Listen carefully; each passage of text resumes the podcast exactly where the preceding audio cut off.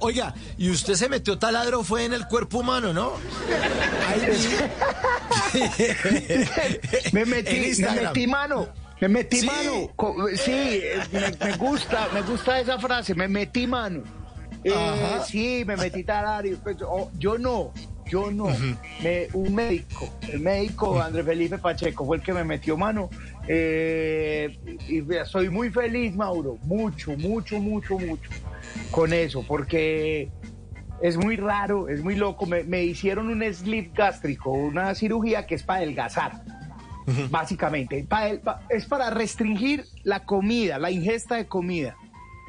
Y porque necesitaba adelgazar porque tenía un problema muy maluco en una rodilla, tenía no, lo tengo, lo sigo teniendo, un problema muy maluco en una rodilla, pero que a mayor peso iba a ser peor y esa incapacidad de rodilla ya sí eran más de 11 meses inicialmente, eso, era, eso es mucho.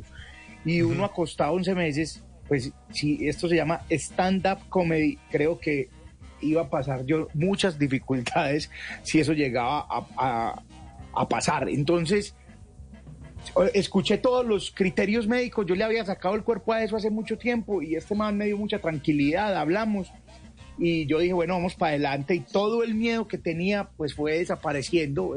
no estoy diciendo que es un paseo de olla pues, pero es menos complicado de lo que parece. Y tengo una restricción, digamos, en el estómago, básicamente me cabe menos, eh, exacto, menos comida. Y, pero estoy pasando muy bueno, hermano, porque ya todo, eh, todo, todo, todo empezó a desaparecer. La rodilla está bien, estoy haciendo ejercicio, la rodilla va bien, eh, las pastillas de la presión ya no, ya no se toman, ya está, estoy esperando el examen del colesterol y los triglicéridos que también estaban al límite. Es una cosa muy loca porque la gente lo ve a uno. Y bueno, yo no me la hice por, por estética, Mauro. Entonces imagínate, yo no la hice por estética, yo estaba esperando era que me dejara de doler la rodilla en algún momento y que durmiera bien lo cual empezó a pasar, pero cuando me vi al espejo y me vi sin cachetes y sin papada, me dio susto. Eso es ah, también parte de la cirugía. Sí, porque yo no lo esperaba. O sea, yo no era, yo no me, ay, ojalá hacer una Barbie bien bella. No, yo, ojalá me alivie, pero cuando me vi dije, mira qué bueno estoy, ya yo dije, ah, esto es otra vuelta y me dio un poco de susto. Pero, pero ya uno se va acostumbrando, ya es muy chévere, muy chévere. Qué bueno, qué bueno, sí. Me gusta mucho. Ahí lo vi, lo vi en su cuenta de Instagram para que nuestro oyente lo sigan. Chicho Arias R en Instagram. Ahí, eh, lo estoy viendo. Chicho Arias R. Y fijó la foto, ¿no? El antes y el eh, ese, esa fue hace un mes. Ahora estoy preparado para poner otra y es que la siguiente foto va a ser cuando, cuando raye los 100 kilos. Yo hace unos Oigan, está poniendo, la canción de la, está poniendo la canción de la Barbie. Barbie, claro. Barbie, let's go party. no, no, no, hombre.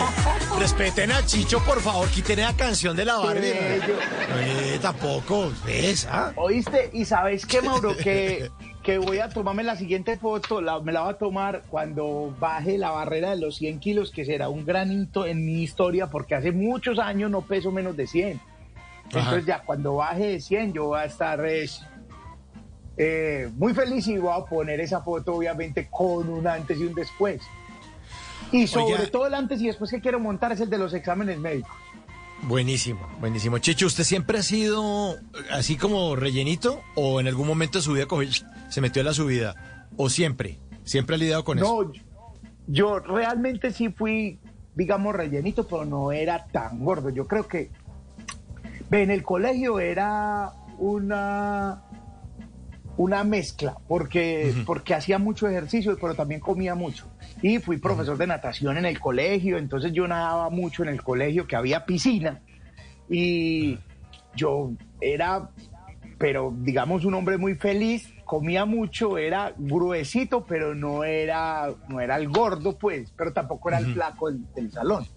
Y en esa época me dio una, fiebre tifoidea. Eso finalmente fue lo que me dijeron que en 11 me dio una fiebre tifoidea, me dijeron que eso era lo que me había pasado, eso destruye la flora intestinal, eso hace estragos. Y me dijeron, vaya eh, poniéndole flora intestinal al estómago de a poquito y yo me dejé llevar, no dejé hacer ejercicio y metiéndole flora intestinal pasó esto que, estás viendo ahora.